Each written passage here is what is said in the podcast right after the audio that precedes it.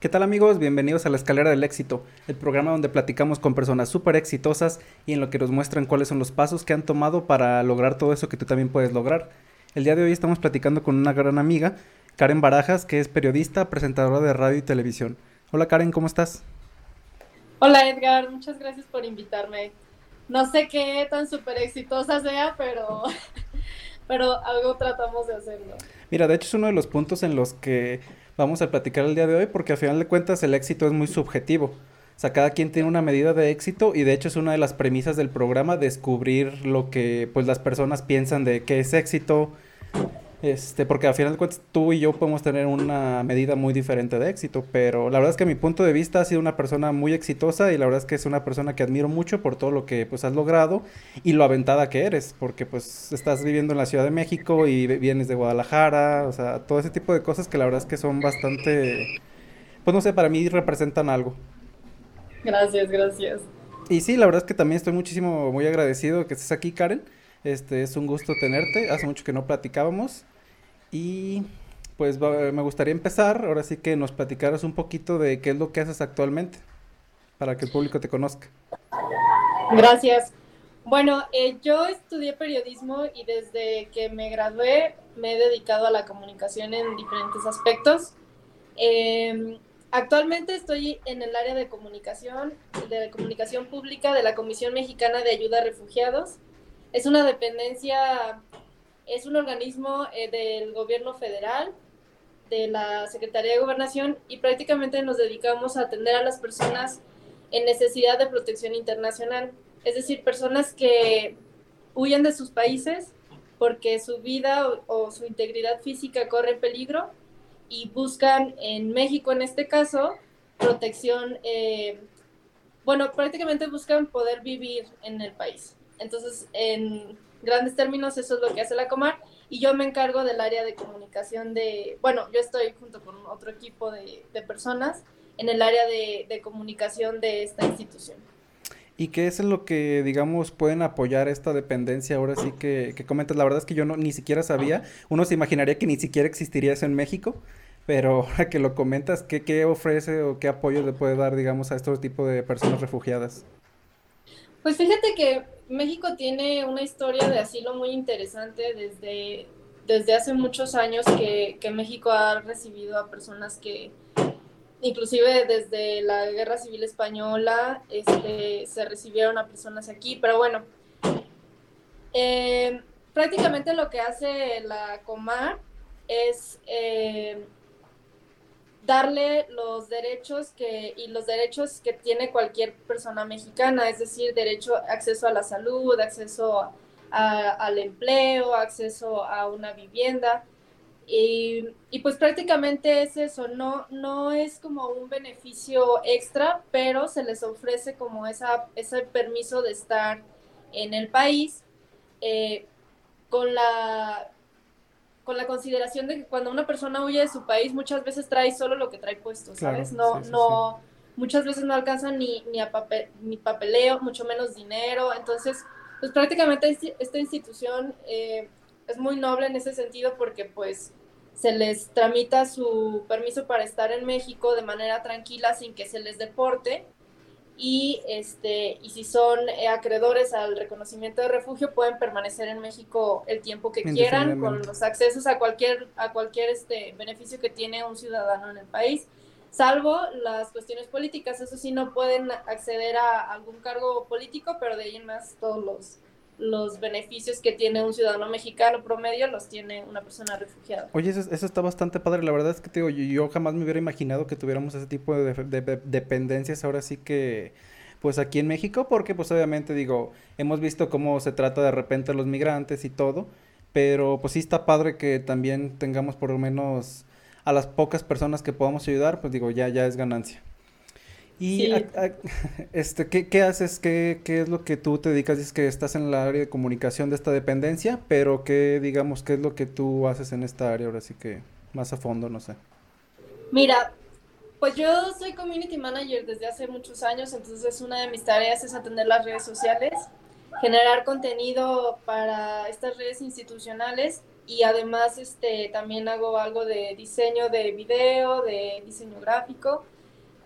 Y también otra parte de la comunicación eh, social que es muy importante es la organización de, de ruedas de prensa, de eventos, atención eh, a medios, porque como es una instancia internacional, bueno, nacional, que, que toca temas internacionales también, pues es, es tema de interés público. Entonces prácticamente nosotros nos tenemos que encargar de que nuestro, nuestro titular este, pueda tener acceso a los medios y que los, los medios nos buscan y nosotros eh, les damos entrevistas y demás. Pues yo no, porque yo no soy la titular, pero hacemos como esa gestión también este... Sí, estás como el detrás de todo lo que se está ahí haciendo, pues obviamente hay gente que necesita hacer que las cosas happen, de, que, perdón, que las cosas pasen, me estoy haciendo spanglish aquí. Sí, ¿eh? sí, exacto, este, prácticamente esa, eso es parte de nuestra labor, eh, y pues es algo como muy interesante y, y que se hace y que se tiene que hacer en todas las instituciones públicas. Claro, está, está muy padre lo que comentas. Este, pero sé que también has tenido de repente otro tipo de proyectos, otro tipo de, de trabajos. Me estabas comentando también que habías tenido, como quien dice, otros trabajos anteriormente, porque lo que tú comentas es que estudiaste periodismo, ¿verdad? Así es, estudié periodismo en la poderosísima Universidad de Guadalajara. No sabía que estaba la carrera de periodismo en la Universidad de Guadalajara. Sí, sí, hay, fíjate que eh, cuando yo ingresé solo uh -huh. estaba en Ocotlán, entonces este, me fui a estudiar allá. Te tocó irte. Y sí, actualmente hay en Ocotlán y en Ciudad Guzmán, entonces ya hay, ya hay un poco más, pero en Guadalajara aún, aún, aún no. Oye, qué, qué, curioso, ¿no? ¿Por qué, ¿Por qué lo abrieron en campus ahora sí que foráneos? Pues hay, hay teorías ahí conspiranoicas de por qué no, no hay periodismo, este, pero pero en realidad no, no sé bien por qué este, solo hay como en estos campus foráneos. ¿Y qué es lo que, digamos, tú, tú puedes aprender en una carrera de periodismo para la gente digo, que nos escucha, que, que le interesaría aprender ahora sí que o, estudiar este tipo de, carreras? que te enseñan, que aprendes, qué es lo que te puede servir ahora sí que para los trabajos en los que estás actualmente o en los que has estado. Pues mira, te enseñan eh, te enseñan a redactar correctamente, te enseñan a sintetizar tus ideas en diversas este, formas, ¿no? Tanto escritas como, como en el lenguaje verbal, este, gráficamente, para, o sea, para los diferentes tipos de, de medios de que, que, hay, ¿no? O sea, los medios digitales, este, prensa, radio y televisión. Eh, te, dependiendo, puedes este, estudiar como diferentes especializaciones, al menos en la Universidad de Guadalajara así se maneja. Eh, yo, por ejemplo, tomé especializaciones de, de radio y de televisión, pero principalmente con mi especialización con la que salí fue de, fue de radio, que para mí es el medio más bonito que existe. Oye, te me estás adelantando, este tipo de preguntas son un poquito más adelante, pero bueno. Okay. no te creas. Oye, desde chiquita tú tenías como esa, no sé, ese gusto por, por los medios, ese gusto por el periodismo, o, o, de dónde nace? Mira, en realidad yo me decidí en la prepa, pero casi en segundo, en segundo semestre o en primer semestre, porque a mí me gustaba muchísimo me gustaba muchísimo estudiar y me gustaba muchísimo aprender. No, no era ñoña. Sí, matadita, ajá pero me gustaba aprender de, de, muchas, de muchas aristas y de muchos temas. Entonces, eh, el periodismo me gustó y me sigue gustando, me sigue gustando esta, esta profesión, pues, y, y el dedicarme a la comunicación en general, porque es una profesión en la que puedes aprender de todo y, y, tienes que hacerlo porque te metes a diferentes temas para poder comunicarlos. Entonces, o sea, para mí eso era lo que yo buscaba en una carrera y el periodismo cumplía con esas expectativas. Hay, hay otras carreras que también tienen como esta amplitud de temas, pero luego aplicarlos es diferente, es difícil. Por ejemplo, me gustaba a mí una carrera que se llamaba Humanidades y era como, pues prácticamente aprender un poquito de todo, un de todo. pero la, el campo laboral era nada más docencia mm. y pues yo no quería eso. Entonces, eh, por eso es, es algo que, que, me, que, me, llevó a estudiar esta, esta profesión. Ok, y ahora sí que tú estudiaste, como dices, periodismo, pero sé que de ahí brincaste a trabajar incluso en la UDG, porque estabas en, radio UDG, ahí fue donde ya empecé a ver yo, porque la verdad es que yo no supe que estabas estudiando periodismo hasta que ya de repente te vimos en la radio y ya de repente, ah, caray, mira, Karen está en la radio, qué padre. Y de repente hacen sus transmisiones en vivo en Facebook y, y de repente salías también, creo que en la televisión, ahí en Canal 44 de, de aquí de Guadalajara. ¿Y cómo fue ahora sí que la, el, el, ya iba a decir otra cosa en inglés, el approach, el acercamiento de estar estudiando esa carrera a ahora sí que trabajar y empezar a dar tus primeros pininos en, en tu profesión? Pues mira, esto que yo hice se lo recomiendo a todas las personas que estén a punto de egresar de sus carreras. Yo cuando ya iba, ya estaba en mi último semestre, tienes que hacer servicio social. Entonces yo dije, tengo que hacer servicio, pensé, tengo que hacer servicio social en donde pueda trabajar o donde tenga como herramientas para que de ahí me jalen a, a un lugar en donde yo pueda desempeñarme, ¿no? Y pues en, en, la Universidad de Guadalajara tiene su sistema universitario de radio y cinematografía que es este conjunto de 44, este, Radio Universidad de Guadalajara, y también tiene un área de producción de cine, pero bueno, hay una convocatoria para hacer servicio social en el Canal 44 específicamente, y yo me metí, me metí ahí, que, que es en el, era en el área de, de webmaster y estrategia digital, que fue ahí donde yo empecé a aprender community manager, porque yo ahí entré a, a este, a hacer mi servicio y como 15 días antes de que lo terminara, de que ya me grabara, salió una vacante en radio para atender los temas digitales. Entonces, este, bueno, pues obviamente yo estaba interesada. Eh, me, me, entrevistaron, me, me, entrevistó Ricardo Salazar, que en ese tiempo era el director. Le gustó mi perfil y me dijo, va, te quedas. Y a los cuatro meses, yo creo, me invitó a una junta junto con otros tres chicos como de, de mi edad. O sea, yo en ese tiempo tenía, creo que 21, 21 años. 21, 22 años. Bueno, todos rodamos, rodamos Más o menos. O hasta menos, creo que uno de mis. Sí, pues recién salidos de la ahora universidad. amigo ya tenía, tenía 19 años. Ajá. No me acuerdo, pero bueno.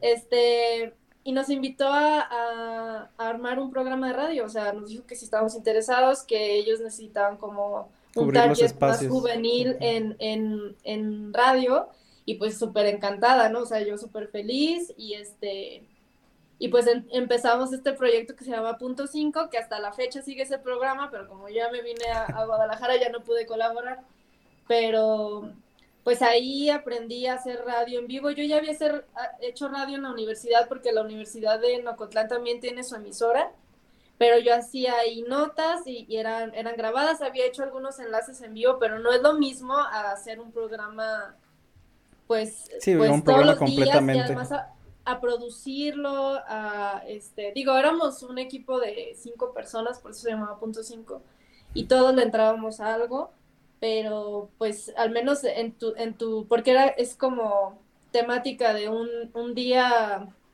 un día es diferente tema, y pues en el día que te tocaba tú tenías que hacerte cargo de todo y este, y hacer la locución, entrevistas y demás. Pues es una experiencia súper chida que, que me hizo a mí amar aún más la radio. Y, y, pues yo con ese proyecto estuve súper feliz hasta el último día que, que, me fui de Guadalajara y pues ya no, no pude seguirlo, pero lo sigo escuchando todavía. Qué padre. Oye, este, ahora sí que cuéntanos un poquito más de, cómo es el proceso de hacer un programa de radio, porque muchos ahorita todos estamos ahora sí que con los podcasts, de que, ay, sí, agarro, pongo mi microfonito, me eh, descargo Audacity y empiezo a, a, grabar un podcast así en cinco minutos. Pero obviamente la radio tiene un proceso mucho más grande, con muchas más personas involucradas. ¿Cómo es ese proceso, como dices, de producción, de, de ahora sí que preparar una entrevista, preparar, porque sé que de repente también pues tienes que tener una escaleta, no un guion, o sea, todo, todo ese tipo de cosas, ¿cómo es? ¿Y qué tan complicado se, se presenta, por ejemplo? Pues en realidad es algo que que también eh, yo en la universidad aprendí, o sea, en la universidad te enseñan a, a, hacer este, escaletas de los diferentes tipos de escaletas que hay, mm, porque hay, hay este, ahorita no me acuerdo muy bien, pero está este, la estadounidense, luego el estilo inglés, no sé qué. Eh, pero en realidad es acomodarte a la que a ti más te, más te, Te funcione. te halles si es que tú eres el productor, si no, pues tienes que adecuarte a lo que el productor te está exigiendo. Pero bueno, algo importante del programa es este, saber de qué vas a hablar, eh, qué elementos necesitas para hablar sobre ese tema, ya sea música de respaldo, ya sea una persona que vayas a entrevistar o, o tú y una investigación previa, que eso es algo muy importante. Tú tienes que estar preparado para saber qué vas a decir y, y, y por qué, ¿no? Entonces, eh, eso es algo que se tiene que hacer, digamos que en la preproducción. Eh, casi todos los programas de radio van acompañados de música, aunque sea radio hablada, es importante tener música porque la gente en, en general escucha, este, escucha la voz, pero también eh, de- a veces pausas musicales son, eh, son importantes, aunque no, no duren toda la canción, pero es como importante para, para cerrar temas, para cerrar este...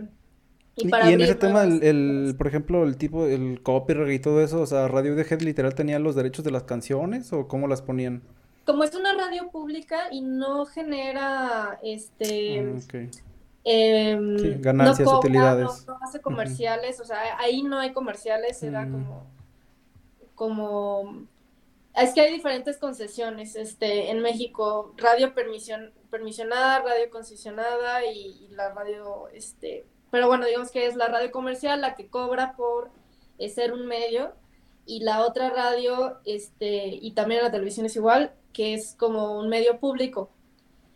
Radio Universidad de Guadalajara era un medio público y digamos que legalmente no tenía problemas con el copyright porque pues como es un medio público y no cobra por transmitir música ni nada, pues este pues era, era gratis, no había problema, pero en los podcasts sí, sí hay problema, este, por ejemplo en Spotify, ahí sí, sí nos, nos baneaban las, las canciones y pues Mm, Digo, son, son políticas como un poquito absurdas porque después de todo la gente va a escuchar eh, Spotify y es algo que enriquece a la plataforma, ¿no? No tendría que ser así si puedes escuchar esa, esa canción en un podcast o en un playlist, a mí se me hace un poco Sí, absurdo, debería pero de bueno. tener Spotify como ese, digamos, como ese, no sé, un programita o algo de insertar canción y que te dejara agregar a tu programa ciertos time lapses, cierto tiempo, meter esa canción y ya seguir con tu programa. Eso estaría muy padre, de hecho. Sí, totalmente. De hecho, yo creo que es algo que sí va a pasar a futuro, Puede pero ser. como suele suceder, la realidad nos, nos alcanza más, o sea, la realidad tecnológica alcanza más rápido este, que las normativas, entonces, pues de momento lo que hacen es como, ah, no, pues no estás pagando por esa canción, bye. Y en Facebook y en, to- y en todas las, en casi todas las plataformas es así de, de exigente el copyright, salvo en Twitter y en algunos otros eh, streamers, ¿no? Sí, en Es- lugares de streaming. Eh, Twitch también, ajá. Claro. Eh, ok, muy bien. Y después, ahora sí que estamos con el proceso de la radio. Ya preparaste tu preproducción. Cuando estás en el proceso, ¿qué tanto es lo que, que se tiene que, digamos, prever? Porque al final de cuentas, en un programa en vivo, este es un programa grabado, va a salir en dos, tres semanas, no sé, y le puedo agregar, le puedo editar, le puedo, pues, quitar cualquier cosa, ¿no? Que de repente no, no me guste. Pero en un programa en vivo que, pues, le- te están escuchando, no sé, cientos, miles de personas, ¿qué tan complicado es y cómo arreglas, por ejemplo, esos inconvenientes que de repente se puedan presentar en el momento? Mira, por ejemplo, a la hora de hablar, algo que nos decía un gran locutor que es Alonso, Alonso Torres, era que si te equivocas, perdónate de inmediato. O sea, no, no digas, ay, perdón, este, no. O sea, sigue, sigue, como si nada. Porque, este, y te tienes que perdonar, porque si te equivocas, luego a veces uno está pensando todo el tiempo en que dijo malas dijiste malas cosas y pues eso te hace trabarte más adelante. Entonces, no, si, si te equivocas al momento de hablar, perdónate, corrígete si se puede, si no, sigue. Pero en otras cuestiones que son ajenas a tu persona, como por ejemplo que no llegue tu invitado, pues eso la persona que produce, porque tú cuando estás conduciendo puedes producir, pero es mucho mejor tener una persona externa que esté produciendo por si pasan ese tipo de cosas. Que tenga que meter música así de, de momento, que por ejemplo haya alguna información externa urgente que tengas que, que, tengas que decir. Por ejemplo, eh, yo me acuerdo que a, a, mí no me tocó, pero a uno de mis compañeros, dos de mis compañeros les tocó que les temblara en vivo. Entonces, en ese momento, pues tembló y, tembló fuertecito, entonces pues estaban sintiendo y, pues ahí lo que tienes que decir es, eh, está temblando, este, estén tranquilos, nosotros estamos en cabina, vamos a ir, eh, como estuvo fuerte lo que hicieron fue como mandar a música. Claro. Y salieron a, evacuar por cuestiones de seguridad. Sí. Ya después la productora, este, o sea, ya hay, por ejemplo, lo que tendría que haber hecho, bueno, que en este caso sí se hizo, pero el productor tiene que como primero ver que la, la, zona sea segura, si es seguro regresar a cabina, regresas, y este y decir, informar un poco sobre lo que acaba de pasar, porque pues tampoco es como de que, ay, seguimos y continuamos. Sí, el show tiene que continuar, ¿no? A final de cuentas.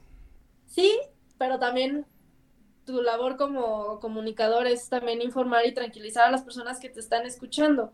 En este caso, por ejemplo, informar, ah, este, el sismológico dice que de manera preliminar que hubo un sismo de 5 punto tanto, este, al momento no se reportan daños eh, y pues nosotros continuamos aquí, estamos, este, estamos bien y bueno, eh, ahora sí, siguiendo con el tema, sea, eso es parte de, de las cosas que, que no se pueden prever, pero es importante que sepas cómo actuar ante ellas. O por ejemplo, a mí una vez me pasó que tenía, y así fue como mi, mi tercer programa, cuarto programa, o sea, era, fue muy reciente. Este, yo tenía una entrevista con unos, con unos swingers y, y ya había hecho como... Este, ¿una pareja de swingers o cómo? ¿De qué estamos hablando? Una sección, que se llamaba Ciudad Oculta y hablaba como de, de algunos temas, este... Eh, oscuros. Pues, pues no, no oscuros necesariamente, pero sí un poco tabús de la ciudad. Y, y, entre ellos había que, era eso de que había clubs swingers en la ciudad, ¿no? Entonces yo conseguí eh, bueno, conseguí y no, porque al final no se presentaron, pero bueno, el plan mm. era que yo iba a entrevistar a una pareja de swingers. Y ya estaban confirmadísimos, todo, iban a llegar. Y pues a la mera hora no llegaron, ¿no? Y así, o sea, pues un invitado se le cita mínimo, o sea, o 15 minutos antes, ¿no? Tienes que llegar 15 minutos antes. Claro. Y pues no llegaba y no llegaba y fue como, híjole, pues tuvimos que improvisar, meter música y así. Pero bueno, para esos casos, este, es importante que tengas como un, un, programa de respaldo, un tema de respaldo o, y música, ¿no? O sea, como para poder este, abarcar, eh, pues llenar el, tiempo. programa, ¿no? Porque tienes una hora que cuando no tienes que decir, es eterna. Entonces esas cosas son como importantes en, en, los programas en vivo. Y muchas veces este, los, los entrevistados pues no pueden ir por X, X cuestiones y a veces te cancelan literal 15 minutos antes del programa, entonces uno tiene que tener este como esos respaldos. Cuando son programas más especializados, el de nosotros era un programa de revista, entonces podíamos abarcar muchos temas y era un poco más relax. Como de revista de revista es como un programa que mm, toca varios temas, como una revista, pues, que tiene como diferentes mm. secciones. ese era nuestro mm, programa. También en televisión hay muchos programas de revista que, que, son este... Digo, porque yo no conozco todos esos términos y muchos no los ah. van a conocer, por eso... Ajá. por ejemplo, un ejemplo muy burdo, pero Venga la Alegría es un programa de revista porque tiene como varias secciones, habla de varios temas y es relajado por ejemplo, un programa noticiero, de, de noticioso de noticias, pues todo el mundo sabemos lo que son, ¿no? Son un poco más... Sí, un programa de debate, pues no es un programa de revista, obviamente. Exacto. Son diferentes. Ok, ya, ya te entendí. Gracias. Entonces, bueno, digamos que nuestro programa era, es, es relajado, pues, entonces, este, habría como más, más espacio para para cambiar y para, y para tener este, diferentes temas, pero por ejemplo había programas que eran como especializados en salud y cosas así, entonces pues si les cancelaba el invitado que era sobre el, tema que se iba a hablar ese día, ellos ya tenían como otros programas eh, pregrabados, unos pregrabados y otros ya como para repetirse que eran atemporales mm, que podían meter, o sea, en donde no mencionaran este fechas ni este pues sí, programas atemporales que podían salir en cualquier momento de, del año, ¿no? Ok, perfecto. Y después ahora sí que tú haces tu proceso este creativo, ahora sí que en vivo, terminas tu programa y después hay algún, por ejemplo, hay un, es una parte que me interesa muchísimo del periodismo porque sé que hay como digamos varias como que ramas este y sé que una de las partes más importantes es la investigación. ¿Qué tanto se mete ahora sí que un periodista en ese en esa área de la investigación y, y qué tan importante es digamos para los programas del día a día? Es al 100, o sea, es, totalmente lo que tienes que hacer. Tienes que investigar y, y, y si bien no, no, es lo mismo investigar que reportear, porque reportear a lo mejor tú tienes que ir directamente a, a preguntarle a doña Chonita, este, X cosa, ¿no? Pero sí hacer investigación con fuentes fiables, porque también eso es eso es súper importante. Uno, uno va haciendo como sus fuentes, ¿no? Ahí están las fuentes oficiales, que son las fuentes gubernamentales, digamos, para, pues muchos temas son, son muy útiles, pero también hay fuentes como, eh, por ejemplo, si tú hablas de tecnología, pues tú vas viendo cuáles son los, eh, los medios o, o, los blogs o las fuentes que, que son este como muy, muy fiables. Casi siempre en temas de tecnología es mejor o salen primero en inglés, por ejemplo, ¿no? Mm. Entonces, este, pues sí, es algo, es parte de lo que tienes que hacer, consumir también mucho en inglés. Y, y pues ahorita obviamente ya no se usan tanto o ya no es tan factible ir a investigar en libros, en físico, pero este, pues siempre es válido tener tus fuentes. Sí es importante que investigues de todo lo que vas a hablar, aunque sea un poco, o sea, desde la música, desde que no te quedes nada más con que este, es fulanito de tal y su canción es tal, sino que investigues un poco más allá, mínimo de dónde es esta persona, mínimo qué número de disco es este, eh, se presentó en tal lado, o ya vino a la ciudad en la que estás presentando tu música, o sea, eso, esas cosas son importantes porque es información extra que le aportas a la gente que hace que no, o sea, por ejemplo, si es un programa de música, eso, lo, eso es el plus que le da a tu programa porque si no ellos pues ponen playlist de Spotify o de, de, este, la plataforma de música sí, claro. que quieran escuchar, uh -huh. Pues porque después de todo eso es lo que se les ofrece, si no les das algo extra que, la, que el nombre de la canción y el nombre del artista. Sí, si quisiera nomás escuchar música, pues como dices, prendo Spotify y pongo la lista de reproducción y me pongo a barrer y listo. Exacto. Muy bien. Oye, Karen, y regresando un poquito ahora sí que a tu persona, este, estabas trabajando en Radio UDG. Tengo entendido que de ahí eh, te, te, moviste, o no sé si corrígeme si no es cierto, te fuiste a la Ciudad de México también a, a otro trabajo. Sí, bueno, en realidad fue más para... Fue tirar suerte y tuve suerte. Okay. Este, yo ya tenía cinco años trabajando ahí en, en el Canal 44 y en Radio Universidad de Guadalajara. Y digamos que al menos en el aspecto financiero ya había alcanzado como mi, mi crecimiento mayor. Sí, tu vi tope. Que, claro. Vi que, vi que ya no iba a haber como crecimiento, al menos a corto plazo, y pues dije, no, ya necesito buscar... No, y también este... al final de cuentas tienes que eh, basarlo también en aprendizaje, porque también obviamente en cinco años que ya hayas estado ahí, y como dices, pues teniendo un programa de radio, trabajando también en Canal 44, que es de televisión, pues obviamente ya llegas a un punto en el que la curva de aprendizaje pues ya no es tan, digamos, tan rápida como debería ser, y pues te interesa buscar otro tipo de, pues, trabajos en los que puedas también aprender más, y es válido. Sí, totalmente. La verdad es que es que eso fue lo que lo que pasó y yo ya tenía tiempo pensando en venir a Ciudad de México porque aquí hay muchísimos medios, aquí, este, digo, desgraciadamente nuestro país está muy centralizado. Yo no estoy tan de acuerdo en eso, pero aquí hay muchísimas cosas. El trabajo, la verdad, es mejor pagado acá en Ciudad de México, al menos en mi rama. Y bueno, una cosa de las que, por las que me animé también es que mi chico hizo su especialidad aquí o estaba estudiando su especialidad aquí.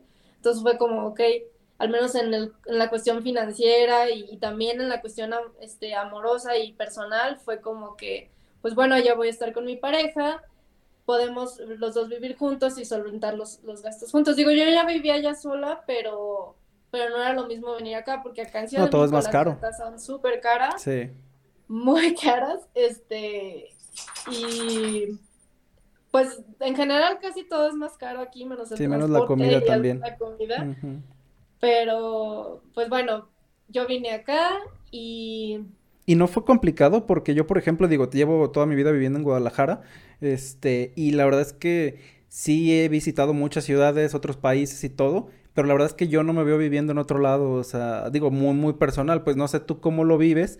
Digo que desde ya chiquita te animaste a irte a Cotlán a estudiar la universidad, digo, ya desde ahí supongo que fue, pues, un gran animarte, pero ahora sí que irte, pues, a una de las ciudades más grandes del mundo, como es la Ciudad de México, ¿qué tanto te, te afectó, cómo te animaste, no sé cómo estuvo el, el proceso?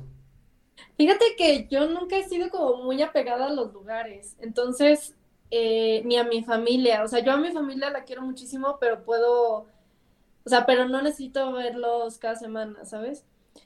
Y de, y de hecho, cuando me fui a vivir a, Ocotlán, pues yo tenía, había acabado de cumplir 18 años, entonces yo desde los 18 salí, este, vivía allá, estaba, o sea, Ocotlán no está lejos de Guadalajara, pero sí son como, pues está como a hora y media, entonces no los veía entre semana y, y luego yo en Guadalajara vivía sola, entonces en realidad no, esa parte nunca me ha generado tanto conflicto.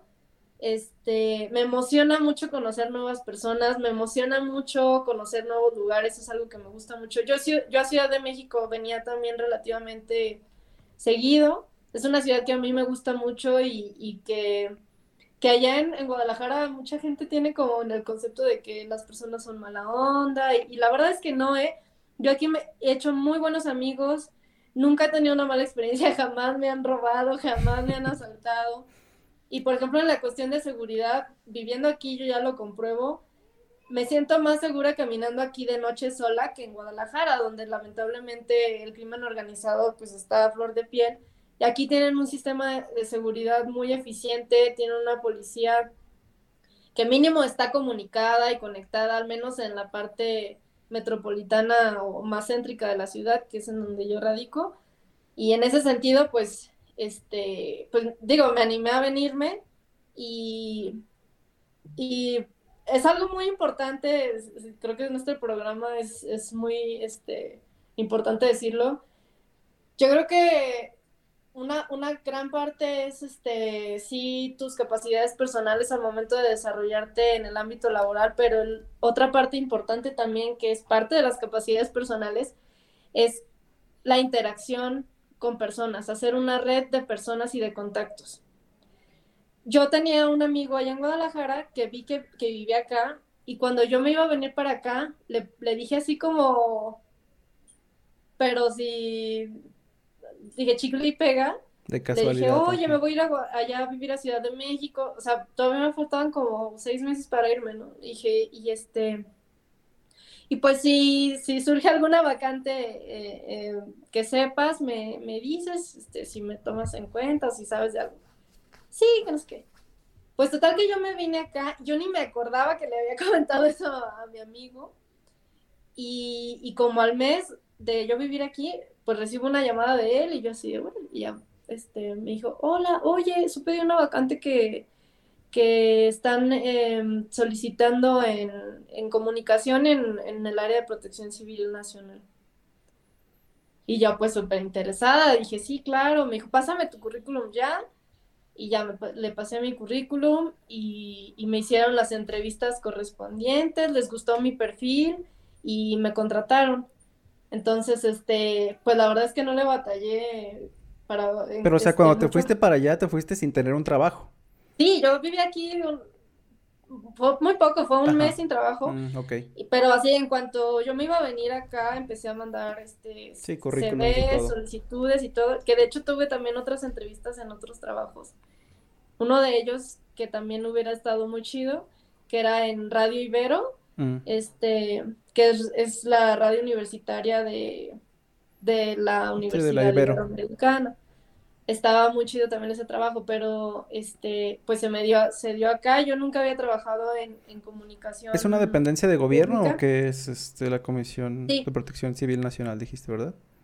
Sí, es, es este, es la Coordinación Nacional de Ah, Protección coordinación. Civil. Es una dependencia actualmente de, de la Secretaría de Seguridad y pues prácticamente se encarga de monitorear y de dar apoyo ante cualquier desastre que haya, desastre eh, tanto de origen natural como, como de origen este, de humanos. Sismos, huracanes, este, eh, tsunamis, incendios, em, eh, por ejemplo, también cuestiones de de radiación, eh, eh, eh, accidentes químicos, bueno, en fin. Wow, lo que no has de haber visto ahí entonces. No, este, la neta, este trabajo fue el más demandante de mi vida y en el que creo que yo crecí más porque hasta llegué a redactar boletines que pedía el presidente, así. O sea, fue algo súper chido, en, o sea, un crecimiento personal, yo creo que en ese trabajo crecí muchísimo, aprendí muchísimo este, trabajé con gente súper, súper fregona, así, o sea, personas técnicas, personas que, no sé, o sea, rescataban, o sea, que estuvieron así en, el sismo del 2017 rescatando personas y este, personas que avisaban sobre lo, por ejemplo, yo, yo desde mi, ese trabajo que tenía, yo era la encargada de publicar cuando iba a haber un tsunami o no. O sea, esa, ese nivel de responsabilidad, porque, o sea, es algo, es algo, es un nivel de responsabilidad muy cañón en donde, pues, literal, tenía que estar 24/7. O sea, yo muchísimas veces me levanté en la madrugada porque, porque hubo sismo en Oaxaca, porque hubo sismo en Guerrero, porque hubo sismo en este en Nueva Zelanda y es y cuando son sismos de magnitudes muy grandes el sistema... Sí, puede haber tsunamis. El sistema de... Sí, el, sistema de la Secretaría Marina que monitorea la posibilidad de los sismos, este, nos avisaba a nosotros y nosotros teníamos que publicar si había sismo, este tsunami o no, y si sí había, pues la gente, recomendaciones para que la gente evacuara y demás. Este, era un trabajo de muchísima responsabilidad, pero súper, súper chido. La verdad es que yo cuando entré no tenía idea y, o sea, no tenía idea de qué tan grande era la responsabilidad, pero ya trabajando ahí fue algo súper, súper bonito, muy cansado, pero muy chido. Sí, no, me imagino, porque oye, tener toda esa responsabilidad, ¿cuántos años tenías cuando entraste ahí? Pues, no, pues fue hace poco, yo tenía 25 años, 25 años. Pues igual, o sea, imagínate. Bueno. O sea, tener 25 años y y tenerle que avisar a no sé cuánta gente viva en, las costas de México, que obviamente es muchísima, si va a haber un tsunami o no.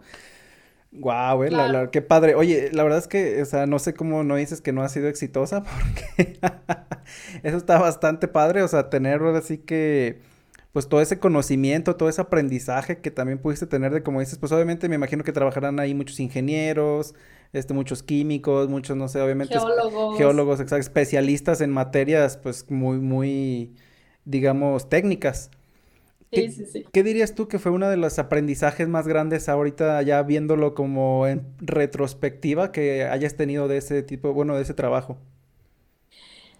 Pues eh, el mayor aprendizaje que tuve ahí es que tenía que hacer las cosas rápido, o sea, segundos, y, bien. O sea, no había lugar para el error. Porque como muchas veces manejas datos específicos, no puedes, no puedes equivocarte en dónde va a afectar un sismo o dónde o cuáles son las recomendaciones, porque la vida de la gente está en juego en estos casos. O sea, protección civil es, un área eh, que yo respeto muchísimo después de haber trabajado ahí, porque es prácticamente la vida de la gente y tienes que aprender a hacer las cosas rápido y bien. Como te digo, creo que fue mi mayor aprendizaje saber trabajar bajo presión este, y, de, y de forma este, correcta. Buena, ¿sabes? Una, una de las, yo creo que mi mayor experiencia personal, así como chida que tuve y que también fue como, como muy intensa, fue cuando hubo el, en 2019, no, mentira, ya, ya fue 2020 porque estábamos en pandemia. Eh, hubo un sismo de magnitud, de más de magnitud de 7, no me acuerdo cuál fue la, última el último, este, el último rango de magnitud que determinó el sismológico. Pero bueno, nosotros teníamos como, es el, existe en, en, en Protección Civil Nacional el Centro de Monitoreo de Desastres y, entre, dentro de ellos eh, está el monitoreo de los sismos. Entonces, antes de que sonara la alerta sísmica, segundos antes o menos de segundos, yo ya sabía cuando había un temblor en el país. Cuando hay un temblor en el país, este, muchos repercuten en la Ciudad de México porque la Ciudad de México está sobre una, eh, sobre suelo volcánico y es como muy, es como una gelatina, ¿sabes? Entonces, si tiembla en Oaxaca, a veces la onda sísmica pues llega y acá se siente mucho, ¿no? Entonces, yo sabía que iba que temblaba en tal lugar, pero no sabía si iba a repercutir en, en la Ciudad de México. Entonces yo en cuanto, o, o en cualquier lugar, pero qué tanta intensidad iba a ser, porque eso sale hasta después. Entonces, yo siempre que hay sismos, hasta la fecha, estoy súper al tiro, porque el sistema de alerta sísmica mexicano tuitea al momento cuando hay un sismo en cualquier parte del país. Si va a ser fuerte o no, no lo sabes, pero pues lo mejor, y más en esta ciudad, sí, es avisar. preparado. Bueno, total que ese día me llegó la alerta sísmica, este, bueno, me llegó la, la notificación de que había un sismo y, y, y, luego, o sea, te empiezan a llegar como por dónde está y, y, cuáles son los sensores que detectaron el sismo y eran muchos, entonces yo dije, va a ser un sismo fuerte. Entonces en frega yo agarré mi mochila de emergencia, que en esa mochila que le recomiendo a todo el mundo tener, este, tienes como cosas... ¿Qué este, tienes? A ver, cuéntanos, cuéntanos. Bueno, eh, una batería externa, porque pues si te quedas atrapado, si te quedas sin luz o lo que sea, es importante tener una batería externa de celular, cable para el celular, este, cartera, mi cartera siempre la tengo ahí, este, lámpara, eh, yo no he puesto alimentos, pero es algo que debería tener, alimentos también es importante, no perecederos, una botellita de agua, este, eh, bueno, también quizás algo de ropa, un suéter o algo así. En esta temporada de, de pandemia, pues cubrebocas también. Bueno, es, es, una mochila que te puede servir eh, si pasa algún, algún, algún desastre, ¿no? Eh, no necesariamente un sismo, puede ser una inundación, un incendio o algo que tú tengas que salir rápido de tu casa, pues tener algo ahí a la mano, lo básico, ¿no? Bueno, total que saqué mi mochila de emergencia y pues empezó a temblar este, muy fuerte. Y yo pues al momento tenía que estar tuiteando recomendaciones para la gente, este, información del sismológico y todo. Y me acuerdo que esa vez así literal le dije a mi novio porque salimos los dos en friega. Le dije, agárrame porque, o sea, yo no, o sea, tenía que estar tuiteando, pero estaba moviéndose todo, ¿no? Y de inmediato o sea, a los, a los minutos, este, el, el, coordinador de protección civil le reportó al presidente, o sea, el presidente hizo una transmisión en vivo de que, qué había pasado, cuáles eran los daños preliminares y todo. Y el presidente, o sea, el presidente Andrés Manuel dijo, sí, y vamos a tener este, un boletín de prensa en, en dos horas, no me acuerdo cuánto dijo. Y, y, yo dije, bueno, pues obviamente ese boletín lo voy a tener que redactar yo. Porque... y sí, pues dicho y hecho. Entonces, pues. Y tu novio todavía agarrándote, ¿no? Entonces... sí, eh, en ese, en ese equipo éramos varios, éramos, pues no éramos tantas personas, pero estábamos mi jefa y yo. Yo este era como la segunda, la segunda al mando, y ella entonces estaba súper apurada con las entrevistas, porque miles de medios estaban buscando, entonces yo tuve que redactar el boletín. Y pues este, recopilar con las diferentes instancias, este, pues bueno, en este caso el sismológico, si va a haber tsunami o no. O sea, todo eso yo la información la tenía que estar investigando al momento, de primera fuente, sin lugar a error y redactando el boletín. Y en dos pues horas. Sí, no, o sea, y... o menos, se me hace que fue menos, porque normalmente, o sea, sí redactábamos rápido los boletines, pero sí fue una, o sea, no me acuerdo qué hora era, pero el presidente dijo algo así como, y, sí, a las dos vamos a, a publicar el boletín de todos los, los daños y toda la información. Entonces, pues ahí recopilándola y pues ya lo mandamos y hasta eso todo pues salió bien, pero sí fue como de wow, o sea, yo tuve que redactar ese comunicado de prensa. Obviamente miles de medios nos retomaron, Ah, otro, otro, otro, aspecto importante que, estaba muy chido, que tenemos que monitorear nosotros e informar, nosotros somos la fuente oficial, es mm, los volcanes en México, que contrario a lo que se puede pensar, hay muchos volcanes activos en México. El más activo actualmente es el Popocatépetl. Tiene exhalaciones pues casi diario. Entonces, pues nosotros publicábamos en cuanto sucedía una exhalación, si había recomendaciones para la población alrededor, porque colinda con varios estados, este, o, bueno, su, su, afectación llega a varios estados. Entonces, si había caída de ceniza volcánica, tenemos nosotros que emitir recomendaciones porque la ceniza volcánica te puede afectar a los ojos, afecta al tráfico, si se solidifica, también puede ser muy peligrosa. Bueno, son cosas que aprendí yo ahí y que hasta National Geographic nos llegó a retomar cosas que yo publicaba, o sea, para mí eso era como, wow, o sea. Claro, no, pues obviamente. Era algo súper, súper, súper padre. O sea, medios, medios hasta de, de países que ni siquiera conocías. Conocíamos, sabíamos en qué lenguaje, pero sí nos, nos etiquetaban y nosotros, wow, nos retomó tal medio de tal país de Asia que yo no tenía como muy presente, pero esas, esas, este, esa parte de la comunicación pública en donde eso se debe ver muy bien en un currículum es algo ¿eh? súper chido eso se debe ver muy bien en un currículum digo. Sí verdad y, y este y, tengo que guardar ahí los los pantallazos pero pero sí es era algo como muy muy padre. No me imagino o sea primero la presión el aprendizaje, este, ahora sí que, pues, como dices, o sea, la velocidad en la que tienes que, que pues transmitir información veraz, yo, por ejemplo, yo también soy una persona que, digo, no sé cómo seas tú, me imagino que también eres una persona que casi no se estresa por todo lo que ya has tenido que pasar. Este, yo la verdad es que casi no me estreso. Soy una persona muy tranquila, pero porque trabajé mucho tiempo en cocina. Yo siempre le digo a una ah, persona, si quieres aprender a no estresarte, trabaja en cocina, porque al final de cuentas ahí vas a tener a 40 personas sentadas ahí esperando tu comida, su comida, viéndote y tú así de preparando todo, pero no, ya, ya estoy, ya encontré yo creo que un trabajo que necesita mucho más control del estrés que, que la cocina.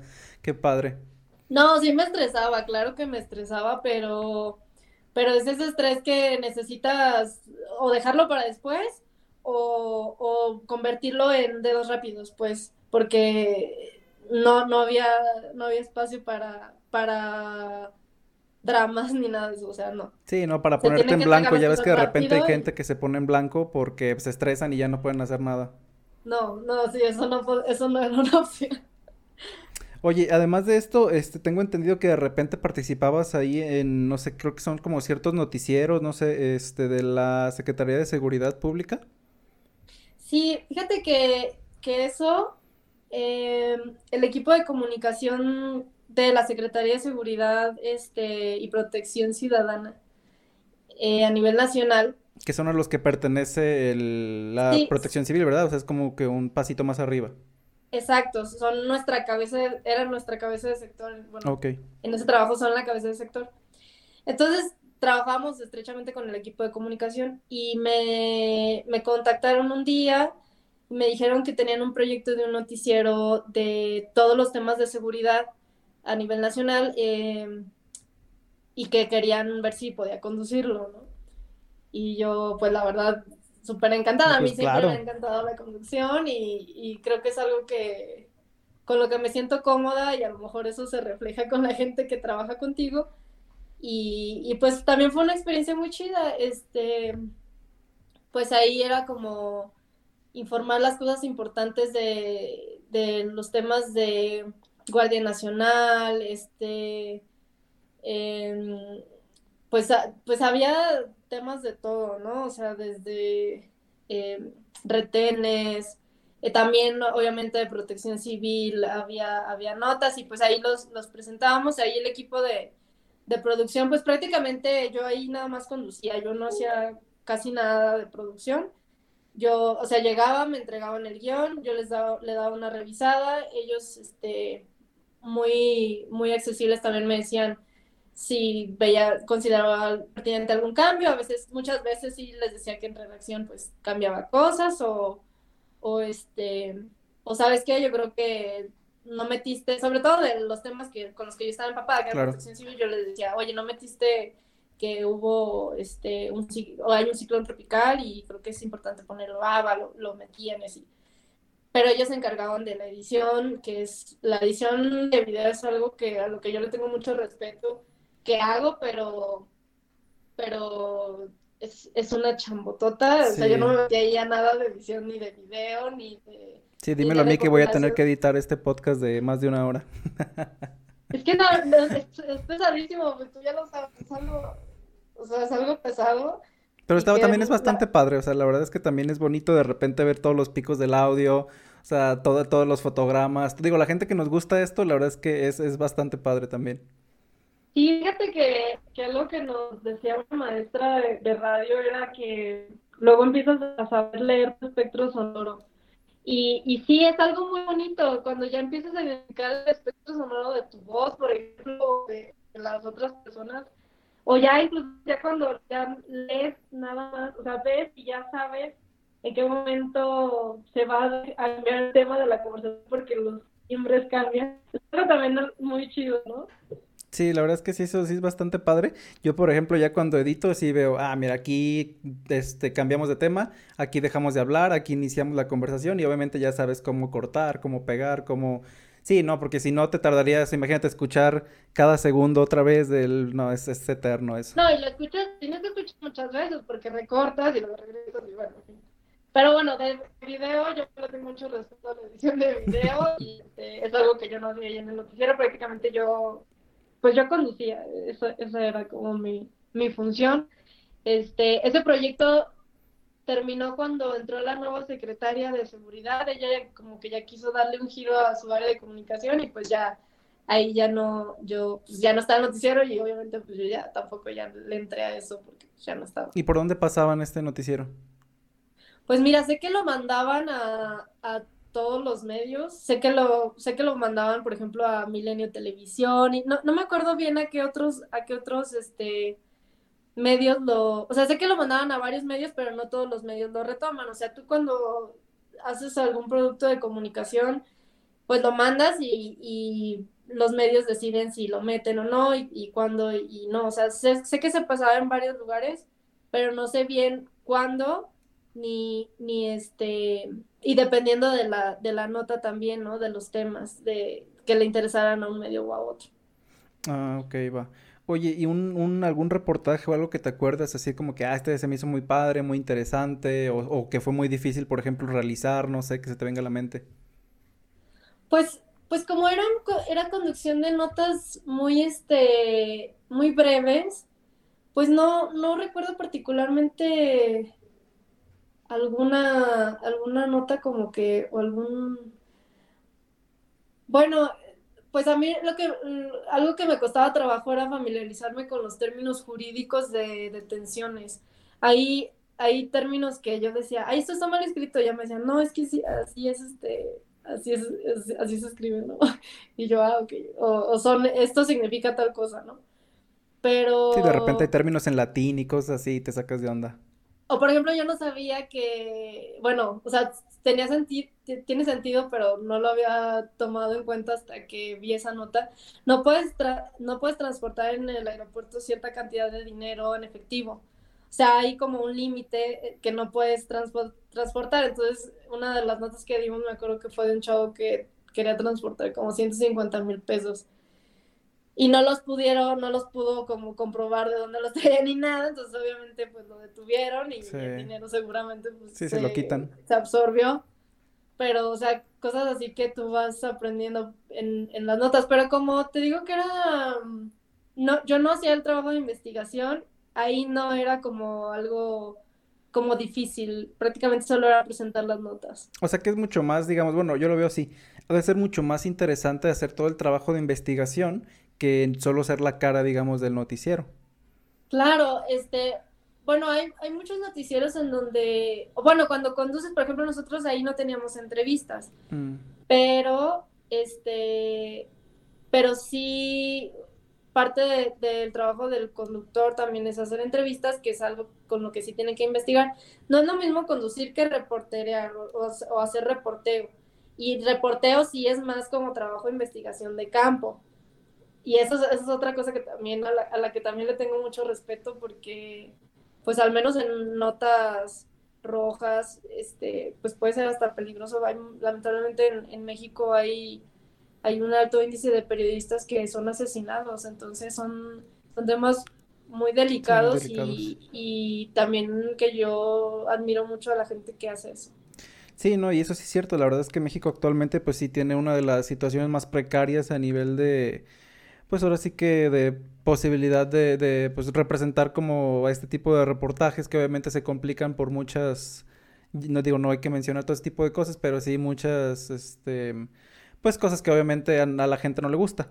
Y, y, pues sí, yo también la verdad es que sí tengo mucho respeto por, por ese tipo de personas que se avientan ahora sí que a reportar, o sea, con, los que se van, por ejemplo, como corresponsales de guerra y todo eso, o sea, uy, no, mis respetos. ¿Tú te animarías a irte así de corresponsal de guerra o algo así? Creo que, creo que no. Este, yo creo que no haría buen trabajo porque creo que me pondría muy nerviosa.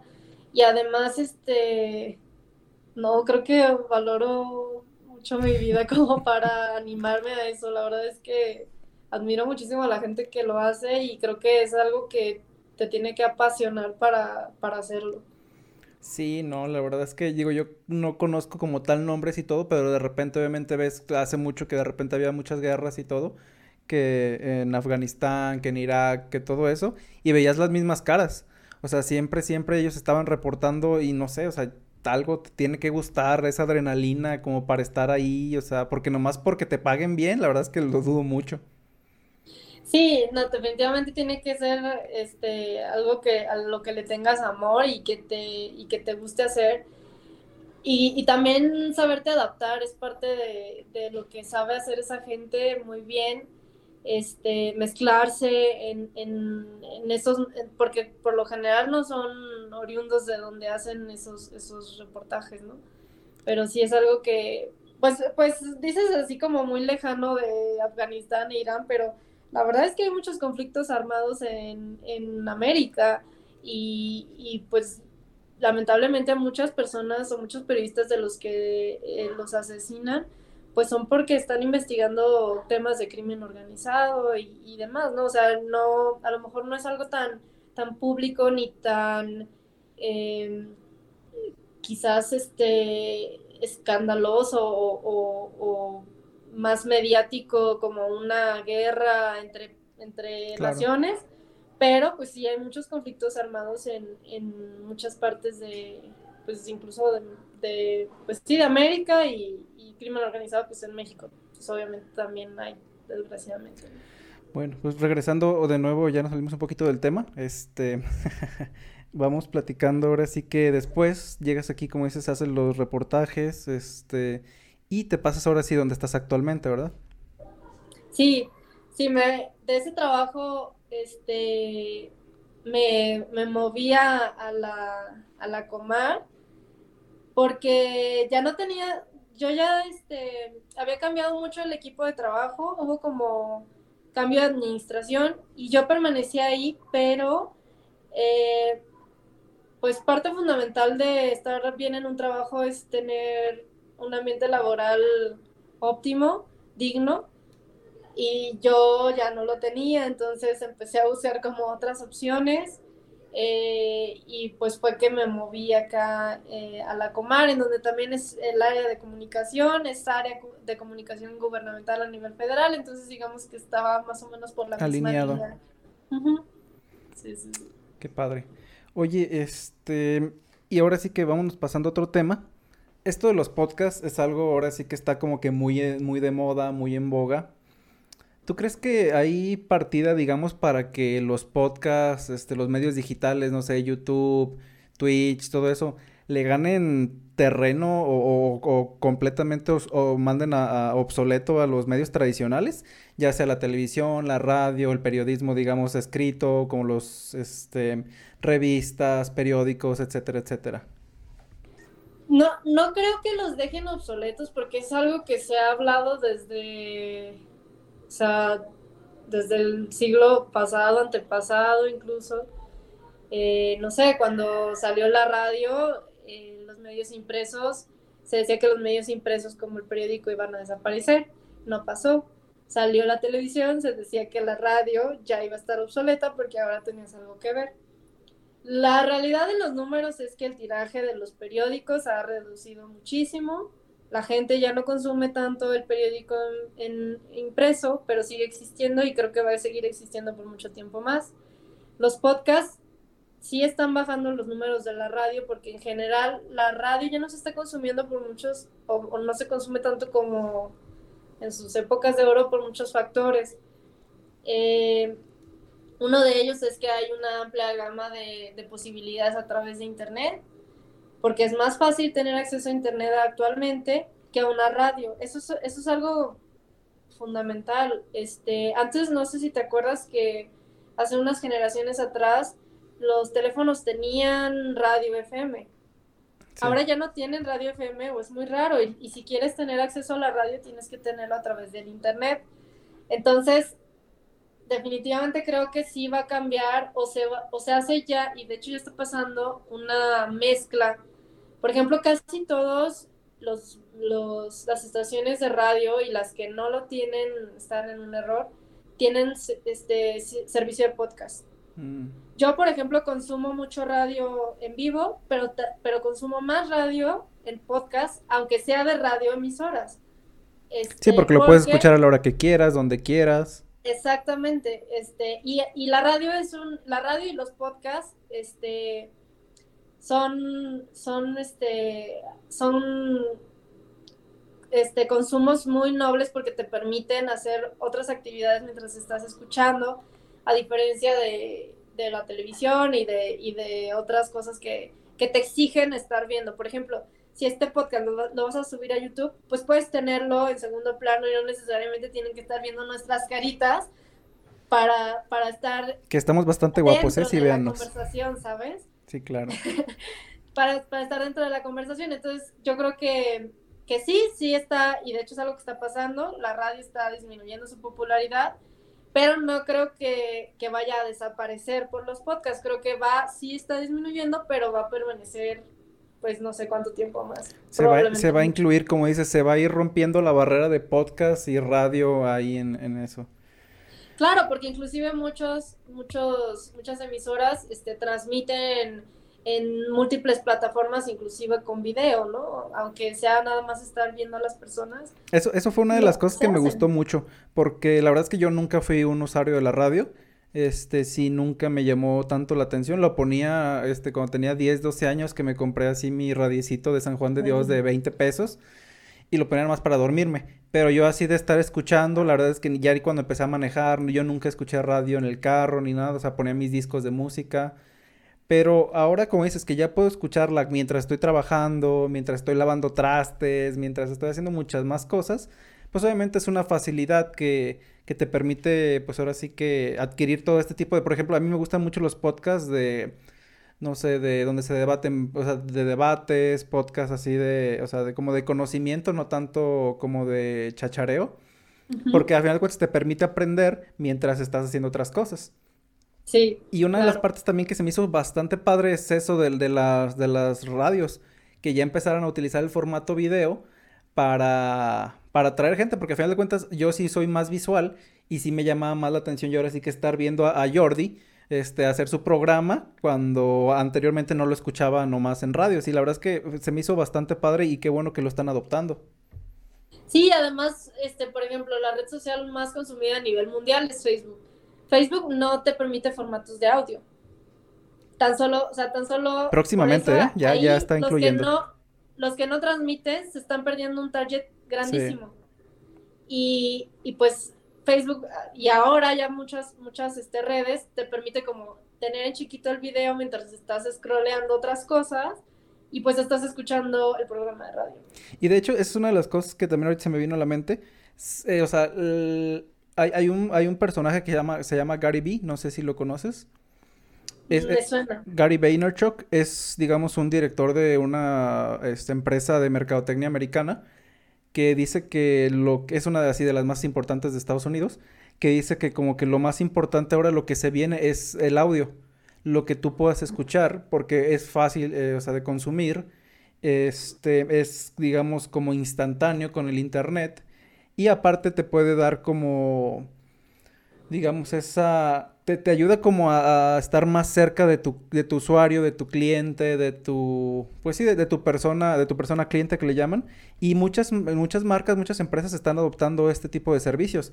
Te lo comento porque Facebook acaba de crear ese, ese yo que digo que hago noticias, que saco noticias cada semana de negocios, acaba de incluir unas cosas que se llaman salas de audio.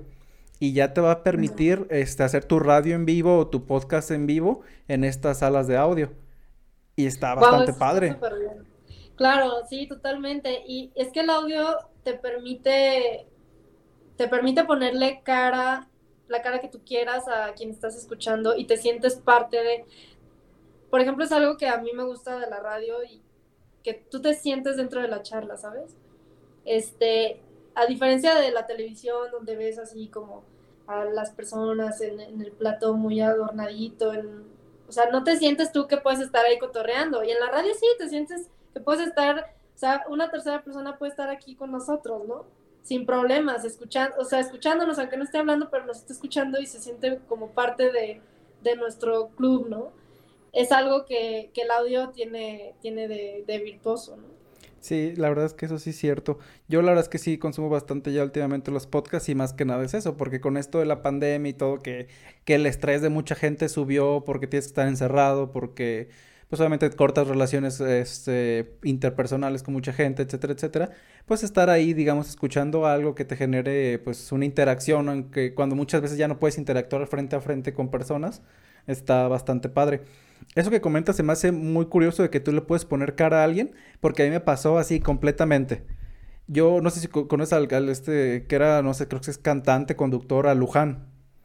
Claro, no, claro. Famosísimo, obviamente, ajá. Yo lo escuchaba cantar. Me pasó lo mismo que a ti. Sí, sí, sí, lo escuchaba cantar, vocerrón tiene el señor, o sea, lo escuchas hablar y decías, wow, este hombre debe ser un hombre guapísimo, de dos metros, súper mamado, y de repente lo ves, y de que yo, la primera vez que lo vi, no sé, tenía como 15 años, y te lo juro que lloré. O sea, le, dije, mamá, no manches, este es Luján. Sí, hijo, este es Luján. Y yo, no. bastante padre eso. Sí, también me pasó, y con Luján también. Claro, o sea, tú te lo imaginas acá, un hombre de super porte, un tipo Mauricio Garcés, algo claro. así. Y luego ya lo ves en la tele y dices, Uy. y pasa con todos los, los locutores, hay como muchas bromas al respecto, ¿no? Porque, pues, muchos sí tienen voz muy bonita y no necesariamente... Sí, son tan agraciados. al menos en los estereotipos occidentales que tenemos, pues a lo mejor no encajan, ¿no? Pero, pero sí, es, te digo, es parte también de la magia de la radio. Muy bien, Karen. Pues ahora sí que vamos pasando. Hay una parte que me gusta bastante, que es ahora sí que directamente a lo que venimos, que es además de platicar de tu experiencia, de tu trabajo, de tus éxitos, porque son muchos éxitos, es también platicar un poquito acerca de qué es el éxito. Y esa es una de mis primeras preguntas de esta, de esta sección, digamos, que es para ti, Karen, ¿qué es el éxito? Para mí el éxito es tener equilibrio en los aspectos de tu vida que te, que te importen. Em, a nivel personal, para mí es muy importante tener éxito siendo equilibrada en, mi, en, mi, en mis actividades como persona y en mis relaciones interpersonales como persona y en mi trabajo.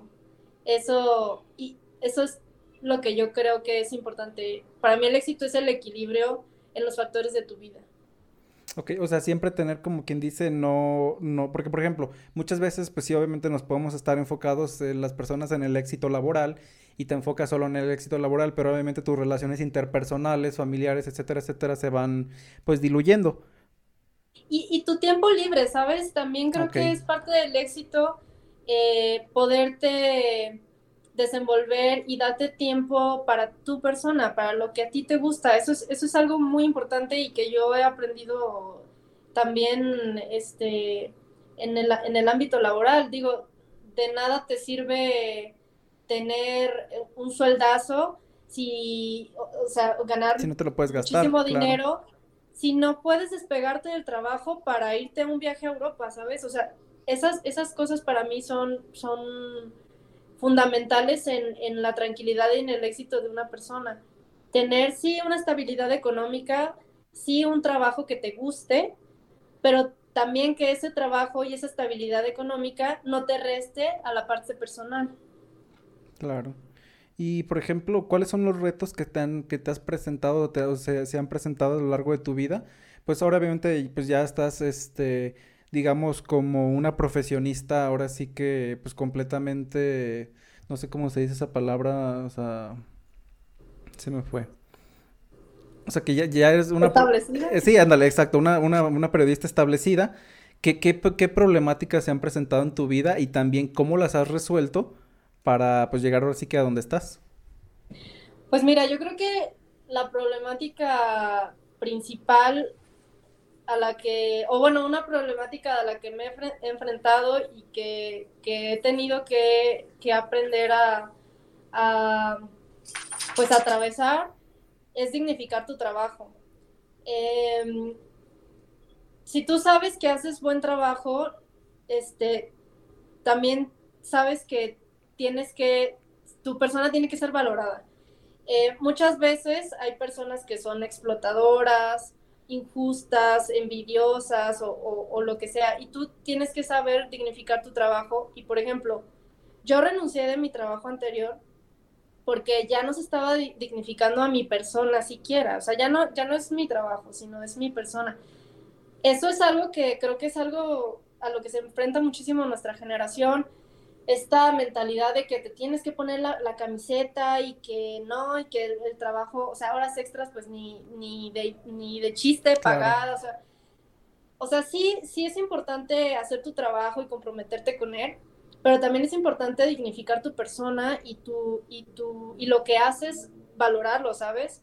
Este, no tienes por qué estar regalando tiempo, ni estrés, ni, ni afectándote en, en, tu persona, ni, ni te digo desgastando este, esta otra parte, digamos, no tienes por qué estar desequilibrando tu vida a costa de, de un empleo, ¿sabes?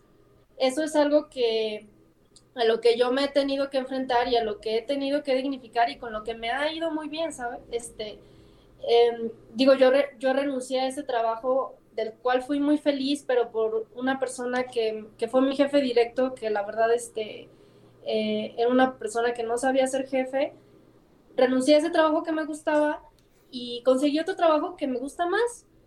Y, y spoiler alert, me contactaron para otro trabajo que aún me gusta más y que me va a ir mejor.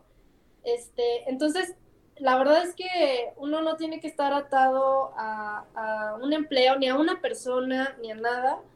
Lo importante es este, dignificar tu persona y, ir a donde sí eres feliz. Ya me pusiste a pensar. Déjale marco a mi jefe. no, no te creas. La verdad es que yo también estoy muy... Yo también, este, aparte tengo mi trabajo y la verdad es que sí, la empresa donde trabajo, mis respetos. Sí, hay muy pocas buenas empresas, este, y sí, la verdad es que donde estás a gusto, pues sí es bastante bueno trabajar ahí.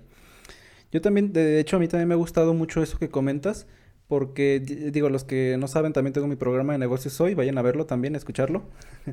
este, hace como una, creo que fue una o dos semanas, saqué una, una, una noticia en la que, digamos, Amazon iba a adquirir mil camiones eléctricos, autoconducidos aparte.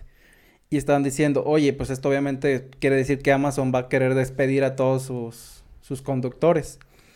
Y pues obviamente ahí de repente pues ya entran sindicatos, entran muchísimas cosas para ver qué está pasando. Pero lo que la gente de repente o las empresas no entienden es que tiene que haber un 50 y 50.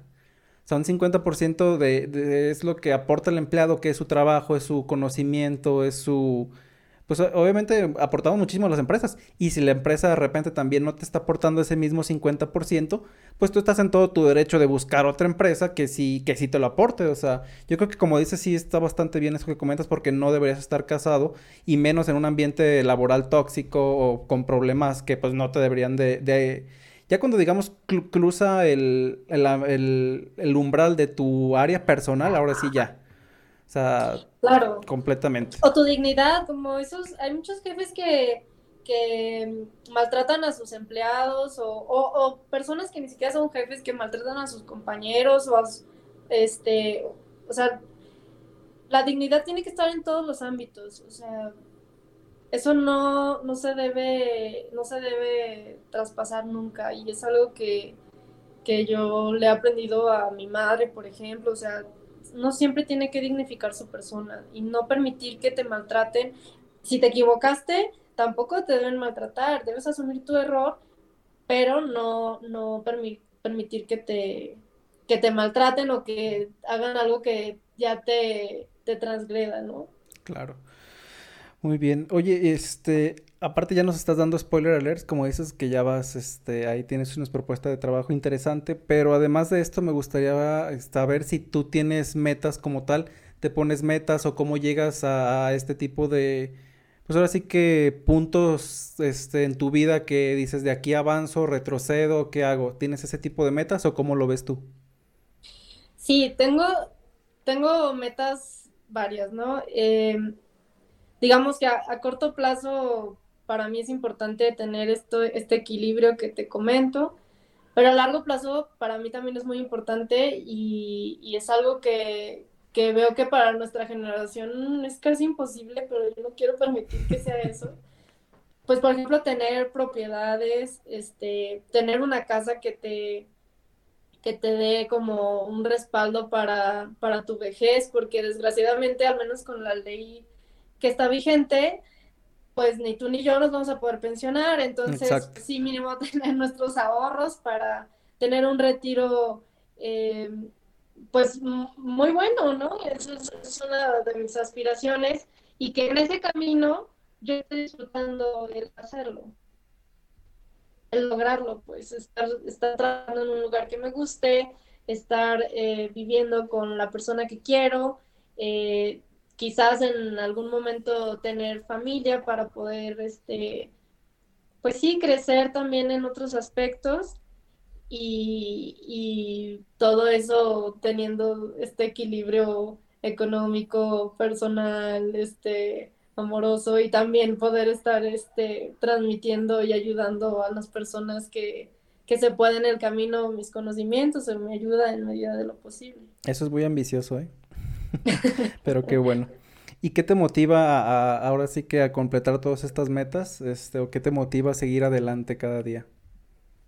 Pues lo que me motiva es que me gusta hacerlo y cuando se cumplen las cosas uno tiene satisfacciones y felicidad que pues prácticamente es eso, este no, no dejarme este no, no dejarme conformar. O sea, no, no te quieres conformar contigo misma. Sí me conformo, soy muy agradecida con lo que hago y con lo que logro, pero, ok, ¿y qué sigue? Sí, siempre está la espinita. Sí. Muy bien. Ya casi para terminar, Karen, muchas gracias de verdad por haber estado aquí. Este, tengo dos preguntitas que, que, me gusta bastante hacer. Es tres personas, una, dos, tres, cuatro, no sé, pueden ser las que tú pienses o las que tú creas que consideres exitosas.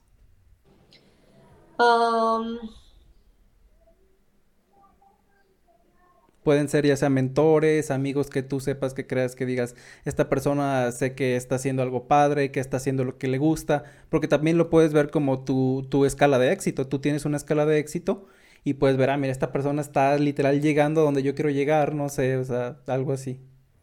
Mira, una persona que admiro y que es a nivel local de allá de Jalisco es Alejandra Cebes, que es una diseñadora de joyería que, que, ha sabido innovar y que ha sabido hacer su negocio y que ha sabido crecer y que ha sabido hacer su marketing y todo a través de lo que le gusta. Eso es algo que, que yo admiro. Yo una vez la entrevisté a ella y este y sé que ella trabajaba en, una cosa pues como Godín, que no le hacía feliz, y se salió para ella diseñar joyería, es ilustradora también, y, bueno, pues es algo que, que, a mí se me hace muy chido porque veo que vive, vive muy bien haciendo lo que le gusta y eso es algo que, que creo que es la clave del éxito, ¿no? Este, digo, a personas personas que, que, ya, que ya fallecieron, por ejemplo, yo admiro mucho a, o sea, te puedo decir, por ejemplo, mi pintor favorito, que es Claude Monet. Yo lo admiro porque logró ser de los pioneros en un estilo pictórico que, que es el impresionismo, que es como se salió de, de, lo tradicional que había en su época y hasta la fecha lo recordamos y es algo que, que a mí me gustaría transmitirle a alguna persona en algún momento que algo de mi trabajo, algo de lo que yo escriba, algo de lo que yo diga, algo de lo que yo haga, pueda tocar a una persona para sensibilizarlo en, en, algo positivo. Y es algo que el arte logra y que es algo que, que me encanta. Y digo, te, te digo este ejemplo de, de Claude Monet, pero te puedo dar así, este, pues muchos. Y bueno, ¿cuál es? No sé, no sé, una tercera persona que, que yo admire. Digo, de, de, mi familia hay muchas personas que, que admiro, este, pero pues que me, que me han conmovido y que, y que me ha gustado mucho. Es una preguntita complicada porque si de repente obviamente tienes este tipo de personas que tú dices, ah, ¿sabes qué? Pues obviamente esta persona me ayudó en algo, esta persona la admiro mucho porque obviamente es mi papá o porque es mi mamá o porque obviamente representan algo muy grande para mí. Y sí, sí, es una pregunta muy complicada, por eso me gusta hacerla. Bueno, sí puedo decir que mi madre es otra persona de las que más admiro en un aspecto sobre todo, que es que eh, es, es, como un amor desinteresado que nos da, nos ha dado a sus hijos y que así ha hecho todo lo posible porque nosotros estemos bien, pues. Eso es algo que yo no sé si yo podría lograr, o sea, tener ese grado de, de desinterés eh, para darlo todo, así, todo, todo. Eso es algo que, que, yo, que yo admiro, que no sé si yo haría, pero que yo le admiro muchísimo a mi mamá y que gracias a ella yo, pues, pues he logrado hacer muchas de las cosas que, que, he hecho en mi vida. Una de ellas es, por ejemplo, estudiar, ¿no? Esa es, esa es otra, otra de las personas que sí, sí, es, es una muy buena pregunta. gracias, gracias. Oye, ya para terminar, ¿qué sigue para ti, Karen? Ya nos estabas ahí spoileando que tienes una nueva oportunidad. ¿Dónde va a ser esa nueva oportunidad? Si nos puedes decir, obviamente. Bueno, pues sí, lo que sigue es que ya mi, mi tiempo en Ciudad de México, al menos por ahora, termina. Me voy a ir a, me regreso a, Guadalajara, voy a trabajar en un área de comunicación del gobierno de Jalisco, lo cual pues me emociona mucho, espero que todo lo que he aprendido a nivel federal este, eh, pueda este, aprovecharlo a nivel local y es algo que, que pues me entusiasma muchísimo y por lo que estoy muy feliz. También quizás eh, me gustaría tener algún proyecto de comunicación más adelante, quizás este colaborar este ahí en la radio, que ellos hasta eso son muy son muy chidos y siempre este tienen las puertas abiertas. Pero bueno, por lo pronto eso es a lo que viene, me regreso a, Guadalajara. Bienvenida. Me voy a casar, entonces también es otra etapa de mi vida que, que me emociona y que, y que pues estoy lista para tenerla. Pues felicidades Karen, de verdad muchísimas gracias por haber estado aquí. Es, no sé si tienes eh, redes sociales o algo que gustes que te podamos seguir, ¿te interesa?